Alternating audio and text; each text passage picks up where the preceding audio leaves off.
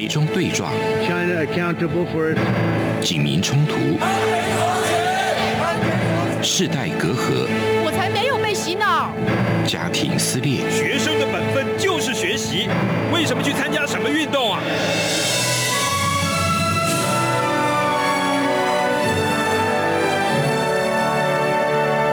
我们可以聊一聊吗？可以跟你说说话吗？我们聊聊好吗？我想好好跟你聊天。每周四晚上十点，由张明天跟大家聊聊天。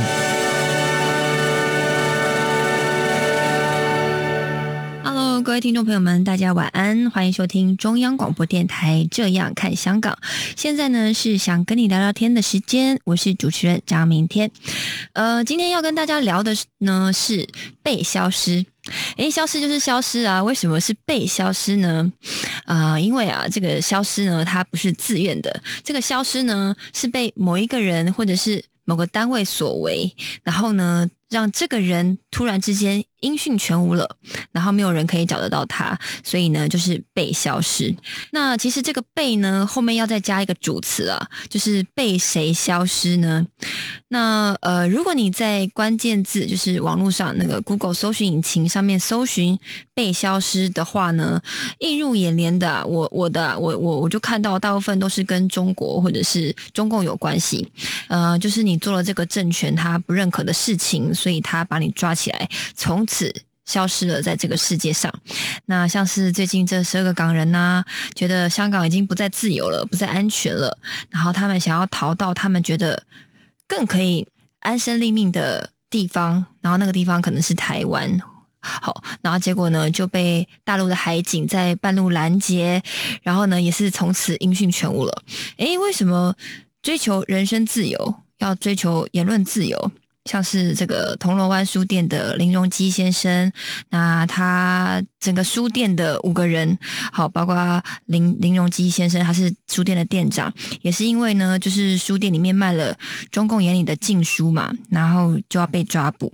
然后还有最近的那个中国异议人士杜斌，好，最近也被抓走了。唉，所以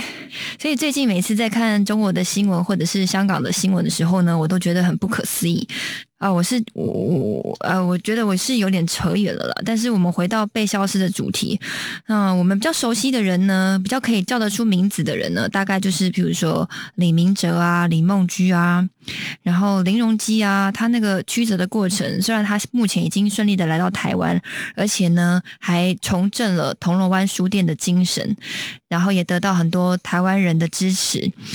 但是这些人呢，你听得到名字的这些人都只是。呃，被消失人的冰山一角，还有很多很多，包括你不知道的、你不认识的台商，或者是一些呃到中国探亲的人呐、或者是到中国旅游的人呐、目前被消失的这些数字呢，我们都不得而知。而且呢，可能他们被放出来，有很多人不愿意，也不敢张扬，就是表现得非常低调，因为可能会怕，呃，害怕连累到家人呐、或者是再次经历那段恐怖的经历。呃，所以到底这些人在被消失的那段期间，他们去了哪里？然后经历了什么样的经历？那我们又要如何防范呢？那如果遇到的是我们自己的时候，又该如何面对呢？因为，呃，被消失的人，他们不只是在中国被消失，他们在香港，或者是他们在海上，或者是他们在泰国，都有都有曾经的这个新闻出来哦。那所以我们今天呢，非常幸运的邀请到的是曾经经历被消失的前台湾关怀中国人权联盟的专员 Harry，欢迎你，Harry。大家好，对，今天真的非常谢谢你愿意把这段经历在节目上分享。哎，其实嗯。一直以来都，自从自从我后来没事之后，断断续续都有一些媒体或者是一些其他的 NGO 伙伴们想要邀请我去分享这段经历。那呃，我的情况跟你刚刚提到的那些可能会害怕的人，其实相对相对有一些不一样。嗯我比较不太愿意去讲，不是不是因为有什么包袱或是恐惧，比较其实是惭愧，因为呃我自己的情况是呃，我被试测测试时间相对很短。那为什么会这么短？就是因为，呃，他们很快速的就已经从我身上拿到他们一些想要拿取的资讯。你很快把，你很快把资讯曝光了。对，所以就。所以，与与其说我有恐惧，倒不如说我一直是很惭愧，我没有办法，就是保护好我应该保护的东西，这样。嗯嗯嗯嗯嗯，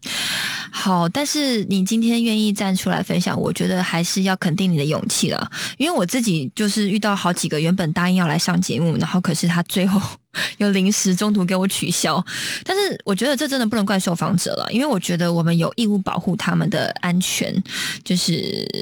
呃，就是不希望他们因为真的因为上这个节目，然后说出了什么，然后遭受到了就是现在很奇怪的法律的这种迫害哦。可是往往要解决根本的问题，就是要解决这种不合理、不人道的这个人权问题呢，了解真相，然后了解你们曾经经历过的那些经历呢，又是非常的重要的。所以呢，我就是抱着不强求了，就是如果呃受访者他也愿意，然后他。知道他的安全状况是可以无虞的，好，然后呃，我们也平衡好这个资讯曝光的这个程度啊。那如果受访者如果也愿意火力全开的话，或者是毫无保留的分享的话，那就更好了。那我们赶快进入，就是当时您呃，就是曾经被消失的那段时间是在几年呢？嗯，我的情况其实是在二零一五年，在那个时候，其实，在那个时空背景底下，那个时候中国才刚刚开始重新用就是相相对高压的方式去对待所所有国内跟国外的一些人权的工作者，这样。那所以，呃，算起来，其实我算是一个比较幸运的人，因为那个时候他们才刚开始重新加压，那所以我很幸运的，就相对承受到的一些痛苦。也没那么大。嗯，那是什么样的情况下你进到了中国境内？其实那个时候我是刚刚就是担就是担任了联盟的工这个 NGO 的一个工得到他的职工作这样，所以那时候我是一个非常新的新人。那那阵子其实我大学刚毕业没多久，那所以那一阵子就因为我是新人嘛，所以那时候公呃 NGO 内部的判断是觉得说哦那呃新面孔在那个时候进去中国应该还是安全的。那可是如果我在这份工作做可能做。再走一点点了，可能这些名字被他们记录了，那就不再安全了。所以应该在我还安全、还有机会可以就是顺利进去出来的时候，赶快进去走一趟。因为毕竟，呃，我们那个 NGO 当时我们主要做的案子都是一些中国的人权的个案，呃，针对人针对一点说是宗教人权的个案，宗教人权宗教哦，宗教人权宗教人权的个案。那所以，嗯。有机会有办法，还是应该让就是呃新人们去就是接触一下一些个案的一些面对面的交流一下，才会对这些个案有什么需求，或是他们的情况、他们这个困境有更深入的了解。嗯，那所以在这种情况下，再加上当时的呃判断下，就觉得既然我还有安还是会安全的，还有机会，应该赶快去去一趟这样。所以你进到中国是有任务的，是 NGO 派给你的任务，然后去了解中国里面可能受迫害人权的宗教人士的目前的状况。我不会用任务来形容那个事情，我觉得这是一个，嗯，就是应该说算是一个有让我有机会见证我未来在在在那个时候说的未来可能那份工作会需要接触的个案的一些真实的状况。是，那您当初愿意接受这个机会？呃，啊，哦，机会，好，那那那是什么样的心情？是。因为其实那时候我也不是那种完全没有想过啊就去吧的那种人。我们事前当然就跟我刚刚讲一样，有做过一些事前的判断。那判断是准是一回事，可是当时我们不是那种没有想过就就直接去的。所以其实那时候心情其实也没有太大起伏，就是觉得我们事前做过做功课、做过准备，觉得是安全的。那所以就我那时候其实心情反而比较像是这是第一天上班的感觉，就是啊。好累哦的感觉，就是会很紧张的，不是会紧张会出事情，而是紧张这一份工作。因为对我那个时候来说，那是我第一份出社会第一份工作，那所以比较其实比较是那种一般的新鲜人第一份工作那种紧张比较多。嗯，可是你你去之前有没有告诉你那边的危险的程度？有没有让你知道这些？呃，当然会有啊，就跟我刚刚说的一样，我们事前有做很多功，有做功课，我会做一些形式的判断。对，那这是因为那时候我们做的判断，就是因为认为说那一趟没有没有危险，最最起码对我个人没有危险。那当然对他们现在我们我那时候准备要去接触个案，当然有危险，因为他们本来就是个案嘛，就是已经正在受破坏的个案嘛。那所以当然对他们的危险性当然是有，应该说不是对他们危险性，应该是说他们本来就是一直在受迫害。那可是当时研判就是觉得我去跟他们接触是还还是安全的。OK，所以你进去之前有想过、有探讨过、有讨论过被抓的可能吗？那个时候就是判断说没有这个可能性。所以完全不需要假设。那么，那么那时候其实就是我们就是觉得我是安全才会让我去不会好，就是呃，就是我们毕竟是 NGO，不是什么间谍团体，哦没有不会觉得有危险，还是说哦你要去就是要完成任务，所以我才会说，刚刚其实那个最起码在那个时候，我们其实并不是用这种心态去想这整件事情它只是一个机会去碰面聊个天的机会而已。那所以那个时候，其实就是因为我们觉得是安全的，还而且也不是敏感的工的的一个机会，所以才会说哦，那那难得的机会你就去一趟吧，这样。那所以就对呃，进到重头戏。实际所以应该说就是事前其实。至少我们没有这样想过、啊。那我个人私下当然有稍微有什么什么样的可能性都有想过。那只是那个时候我去之前还觉得啊，那我连不可能发生的事情都有稍微做过一些准备，有稍微想了一些一些呃编了一些故事，想说应该就非常安全。所以其实对啊，那时候的紧张真纯粹是工作上的那种第一天上班的那那一种等级的紧张，而不是完全就没有那种觉得啊要去那边很很危险那种紧张，这种完全不是那一种。那你进到那里面以后，就是你的过程是怎么样？就呃，像刚刚讲的一样嘛，我这次进我那一次进去，其实就是去接触几个不同的被宗教迫害的个案。嗯嗯那所以这是去了蛮多不同的地方，那也接触了不同的团体，接触不同的人，也就是。面对面的，我跟他们稍微交交流过，也就是亲眼看到他们被迫害的一些情况有多严重。那这种事情，你当然你会说，其实这种这种事情电话讲就好，或是看媒体报道就好。也事实上，的确，如果你只是想知道有一件事情发生，的确会透过那些方法。可是面对面亲眼看到，或是亲眼看到一个人在你面前讲述他的一些痛楚，或是展示一些伤口，那个震撼是跟电话或者是就是媒体报道还是终究是有差别的。那所以那时候去的时候，就是呃碰到这些人的时候，才就是。虽然说我之前在那份工作之前都一直有一些参加社会运动或者是一些人权的工作，可是真的看到现在之后，才感觉到这份工作的意义在哪里。这样，嗯哼哼哼，好，那我们到这边休息一下，马上回来。COVID-19 武汉肺炎疫情趋于平稳，但我们还是不能松懈。除了落实社交距离及做好个人卫生防护，还要勤洗手。并且在无法保持社交距离及搭乘大众运输时佩戴口罩。防疫新生活，对抗病毒，我们一起加油！feel 出感动，让爱飞翔，带您认识台湾文化之美。RTI。我们今天邀请的来宾呢是台湾关怀中国人权联盟的前专员 Harry，他是曾经经历过被消失经历的这个香港人哦。那刚刚我们聊到了他进到中国的原因，那现在呢，我们要进入我们的重头戏了，就是后来你进到中国，然后呢发生什么事情？其实一开始的时候还蛮跟事前的预期差不多，就是呃很平静，没有什么事情发生。对，嗯，一直到这一趟旅行快要结束的时候，在我最后接触过一个受迫害的宗教团体，一个教会之后，要离开，准备要去最后一个城市接触最后一个宗教团体的时候的上飞机前才出了意外。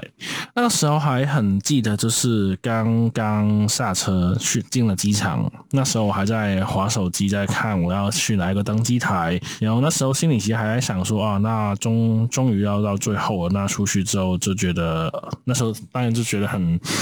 这份工作刚像我刚刚讲的一样，这份工作很有意义嘛。他想说啊，我应该有很多事情可以做，有很多事情应该要做。就都当当我那时候满脑子都在想这种事情的时候，就突然发现我前面站了一个人，然后我抬起头一看，才发现原来已经不止一个人，他们一群人慢慢的把我包围在中间这样。嗯，然后我手机就已经马上被没收、被控制住，然后就就也所有机票什么都被他们取消掉。然后就被带上车离开，这样。嗯，后来带走发生了什么事情？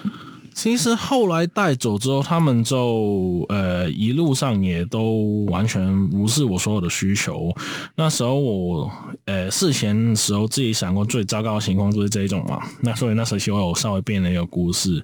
就我就说我只是一个游客，就是过来到处自由行，到处聊天认识朋友这样。你们在现在抓我是干嘛这样？那可是他们他们就完全没有理理理我这些说辞嘛。那一直。到一个我不知道是什么地方，只是一个类似于看守所，可是反正完全没有任何的标识，然后就把我关在其中一个房间里面，然后二十四小时都有几个不同的看守。那进去之后，其实就是嗯。这另外一个让我惭愧的地方，就是因为其实相比起现在很多真的很严重的酷刑，其实我所我所承受的其实真的相对程度很低，也就是最低等级的酷刑，就是说不让你睡觉，或者是很轻微的殴打之类的。可是，嗯，我在里面大概被关了三天左右，那其实我也没有真的。被被屈打成招，我也不是我我最惭愧的是这样，我不是被打到受不了长出来，我是他们破解了我们电脑，把所有他们想知道的资料都已经拿出来，而且那时候。最奇最让我遗憾的事情是，其实事前我都在前半段旅程的时候，我都很紧张、很小心，所有资料用完都会删掉，都会彻底的让它无法复原。可是到中间开始，我看到都很平静嘛，没事嘛，我就开始懒惰下来。所以那在他们抓我的时候，刚好电脑里面就记了很多，其实老实说，我自己都不记得的资料。那所以，当他们把我的电脑破解了，拿到那个名单那些资料之后，其实老实说，我招不招已经完全没有意义了。所以，就这是为什么我就很快就是就被踢出来这样。就是全招了，嗯哼，就出来了。所以他们对你的，你刚刚提到说他们对你使用最低的酷刑，让你不睡觉。可是是那时候你还在挣扎的时候，还在想说要不要招。嗯哼，那个时候，因为他们也不是第一天就马上破解我电脑的，嗯，那呃，他们大概是第二天的中午左右。那所以其实前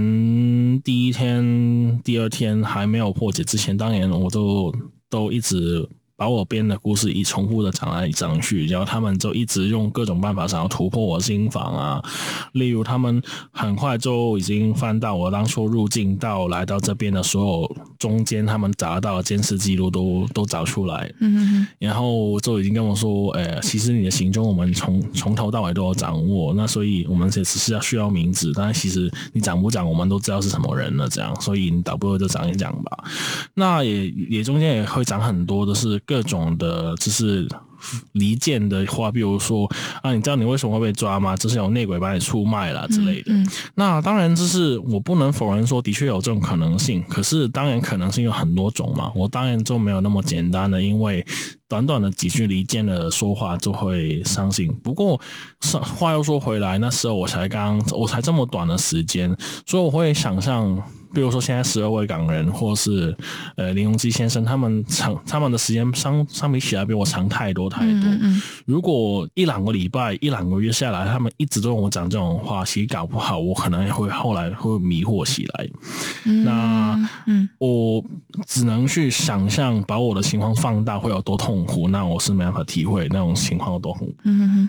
那如果这件事情就是因为你就是他。因为你关被关三天，然后你因为什么都糟了，所以他都把你放出来了，然后也没有对你施行什么 太多的，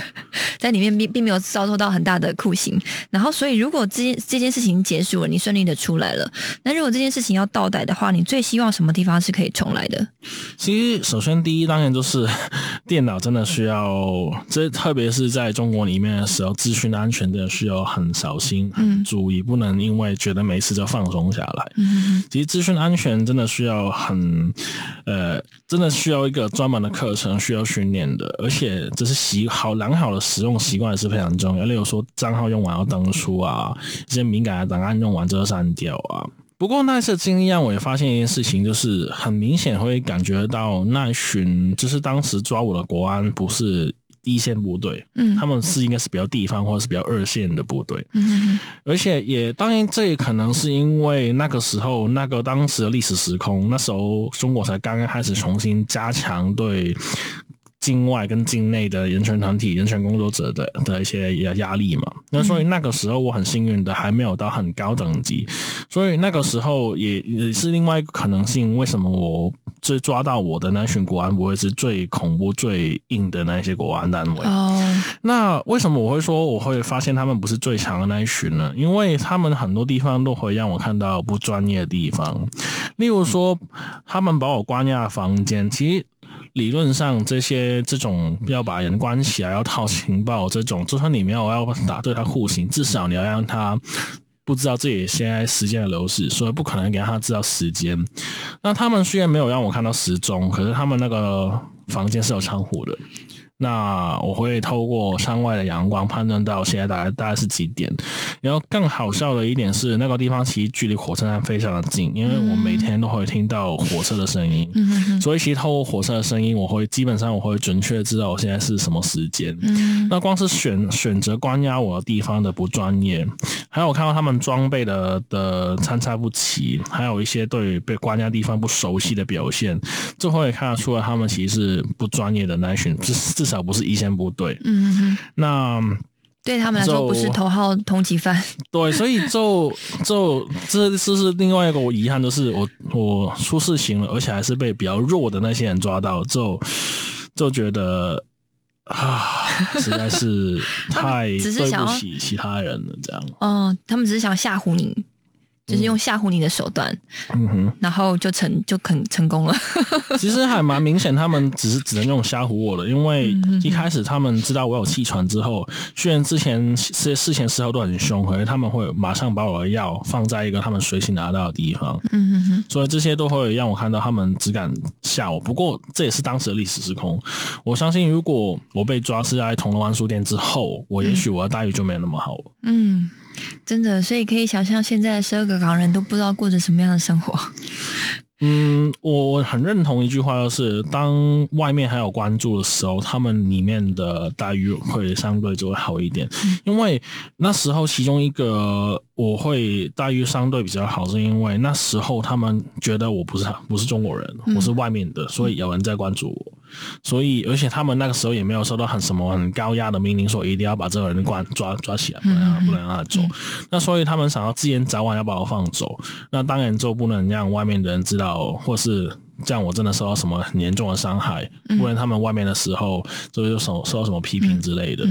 那所以，当我们一直不遗不不会去遗忘十二港人，不会去遗忘那些被消失的人，一直要做很多声援的活动，的确看起来可能是一个非常天真的想法。可是至少让一个声音在国际间一直存在的时候，他们至少就不敢真的，至少让他们活还活着，再这么猖獗。对。不会不会真的让他们真的是离开人世那种消失。嗯嗯嗯嗯，好。那如果就是未来还有人就是很不幸的碰上了你曾经经历过的那些经历，就是在中国又被消失，那你会有什么样的建议吗？嗯，首先有一句话由我来讲有点讽刺，可是首先就真的不要觉得，嗯。没办法保护好自己应该保护的资讯是是自己的错。那当然，我我自己是真的没有什么资格讲这种话，因为电脑自然没做好，的确不能怪任何人，这只能怪自己。可是，如果是那一种被酷刑虐待到一定程度，没办法受不了讲出来，我觉得那真的不能去责怪自己，因为老实说，酷刑的存在本来就是要破坏一个人的意志，而一般人比如说些情报单位，一般人我们就是没有受过那种训练，嗯嗯那在他们那些酷刑之下，更别说他们可能会已经进阶到用药物、用自白汁，那那种状况底下，你根本不可能撑过去。所以那个你能撑一天，多撑个一小时、一分钟，多让多留一时间给外面的人逃跑，我觉得这已经是你能够做到最好的程度。那到某一个程度，你真的受不了被这样被逼着出来，我觉得真的不能。先首先就是不要先不要怪自己这样。嗯哼，我觉得我有听说，就是他们不止来硬的，他们也会软的，他们会软硬兼施。嗯，有时候会就是好像用亲戚公式啊，叫你的家人啊，然后哭哭啼啼的拜托你啊，说哎你不要参与这种运动好不好啊？你可不可以签个保证书啊？就出来就没事啦，就回家啊，不要参与什么活动啊。就是他软的，好像也是会也会对你，也会这样对你，对不对？哦，当然黑白脸这种事情是全世界都都共通的，这这已经不只是中国。那汤圆他们黑脸刚刚讲过嘛，白脸其实除了你刚刚提的那些以外，还会有很直白的跟你说，你要不要就是干脆转投我们啊，干脆让我们吸收你啊，那我们会给你什么待遇啊？你只需要帮我们就是传什么资讯出来啊？你是不是犹豫过这样子？那我是没有，我是没有犹豫过了，因为首先他们开出的待遇就非常的低，是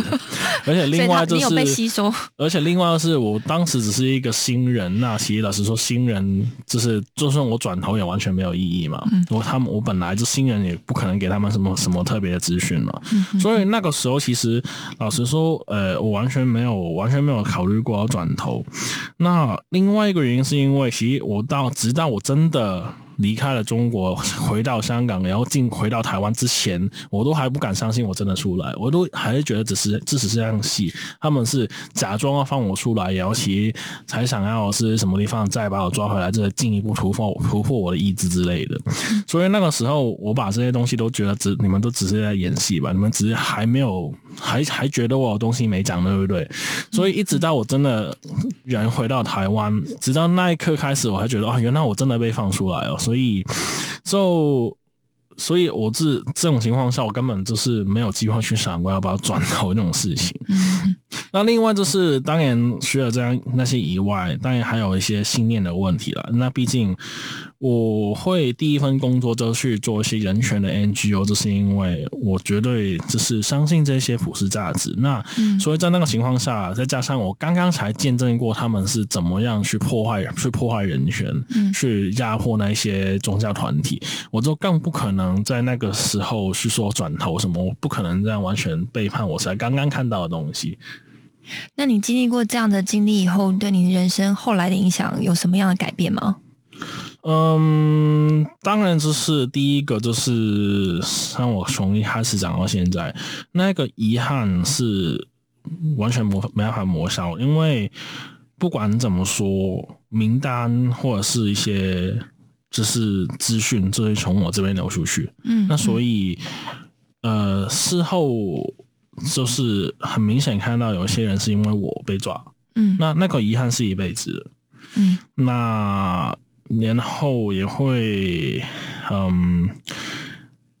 也会让你去突然就是会